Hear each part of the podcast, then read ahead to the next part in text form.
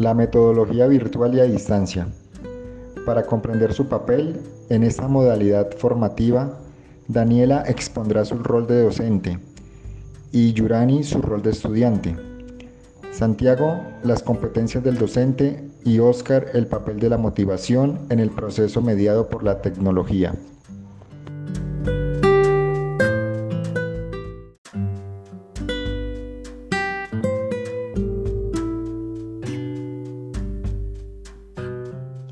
Rol del estudiante en la metodología virtual y a distancia. Un estudiante en la modalidad a distancia o virtual debe ser una persona autónoma, responsable de sí mismo a la hora de exponer sus decisiones frente a los demás. Debe ser curioso y requiere de mucha disciplina, ser organizado y siempre ir un paso adelante. Debe investigar a fondo, estar dispuesto a aprender y sobre todo tener la capacidad de adaptarse. Se puede decir que en esta metodología la función principal la tiene el estudiante, quien debe asumir un comprometido rol ya que de él depende el buen desarrollo de las enseñanzas que le han de transmitir. Una de las características más importantes en esta modalidad es la autonomía, ya que es la más efectiva para poner en práctica siendo dueño de sus propias decisiones. Otra sería la responsabilidad. Esta le permitiría ir cumpliendo con exactitud las actividades requeridas, y por último, y no menos importante, la autodisciplina, ya que deben ser capaces por voluntad propia de organizar y distribuir su tiempo para cumplir con dichas actividades.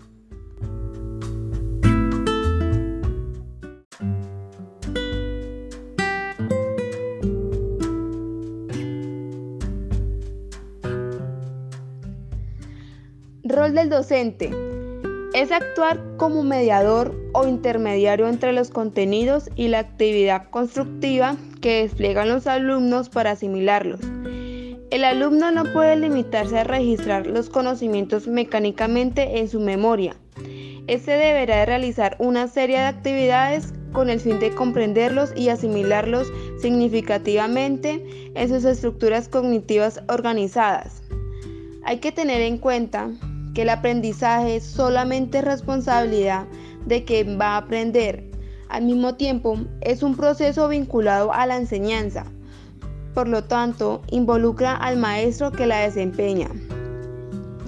Actualmente, los alumnos están más preocupados por aprobar que por aprender. Eso se debe a la presión que muchos maestros imponen al momento de enseñar. Para ello es necesario implementar unas pautas de actuación que tengan como objetivo propiciar para que los alumnos afronten el aprendizaje con motivación y las estrategias adecuadas.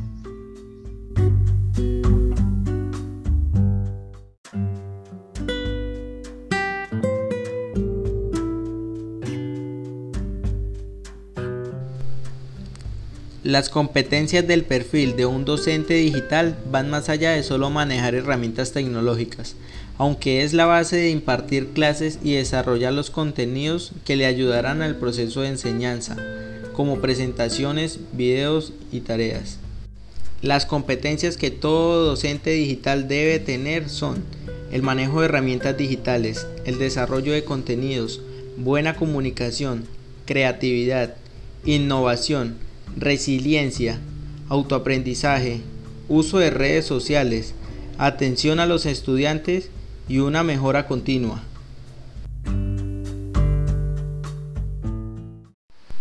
Las herramientas digitales son aquellas que nos facilitan la comunicación y organización, el trabajo en línea de forma colaborativa, la planificación de un trabajo y una evaluación continua de aprendizaje.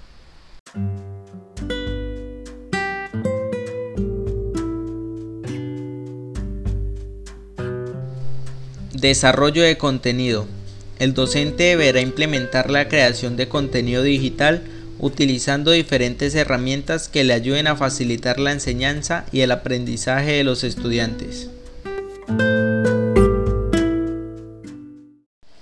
Buena comunicación. Una adecuada comunicación entre los profesores y alumnos es fundamental para contribuir al desarrollo académico de los estudiantes. La comunicación en el aula es esencial para reforzar el proceso de aprendizaje y obtener información necesaria de los alumnos para poder influir en consecuencia de sus objetivos formativos.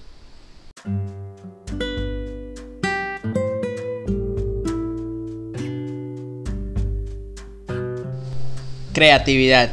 Un docente creativo tiene pensamientos divergentes, explora posibles soluciones Mira diversas alternativas ante las situaciones, no se limita, es flexible en su diario que hacer.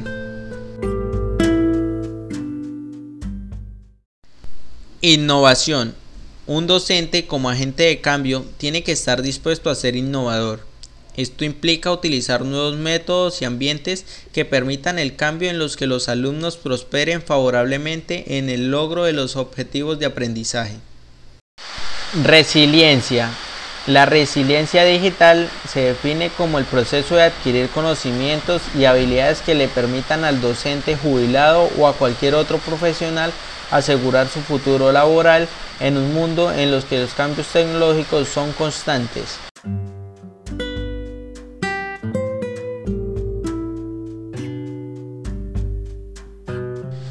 Autoaprendizaje es la forma de aprender por uno mismo. Se trata de un proceso de adquisición de conocimientos, habilidades, valores y actitudes que la persona realiza por su cuenta, ya sea mediante el estudio o la experiencia. Uso de redes sociales. Las redes sociales educativas permiten a los docentes enseñar al alumno a aprender por sí mismos actuando ellos únicamente como guías de aprendizaje.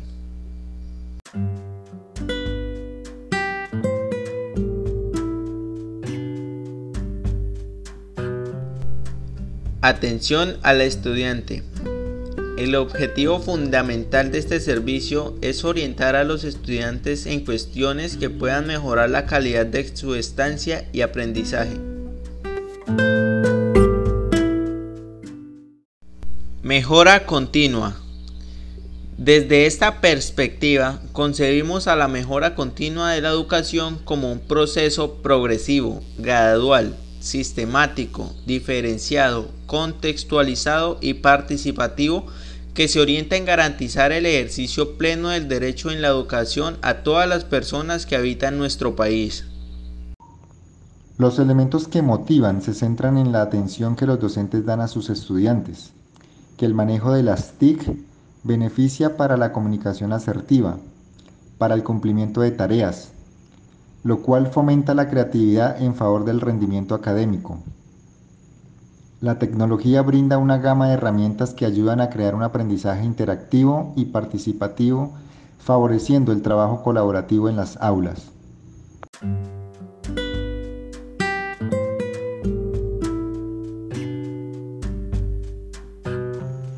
Autores: Daniela Viviescas, Yurani Hernández, Santiago Bustos, Óscar Jiménez. Páginas consultadas. El papel de la motivación en el proceso de enseñanza. El rol del docente y estudiante en la educación virtual.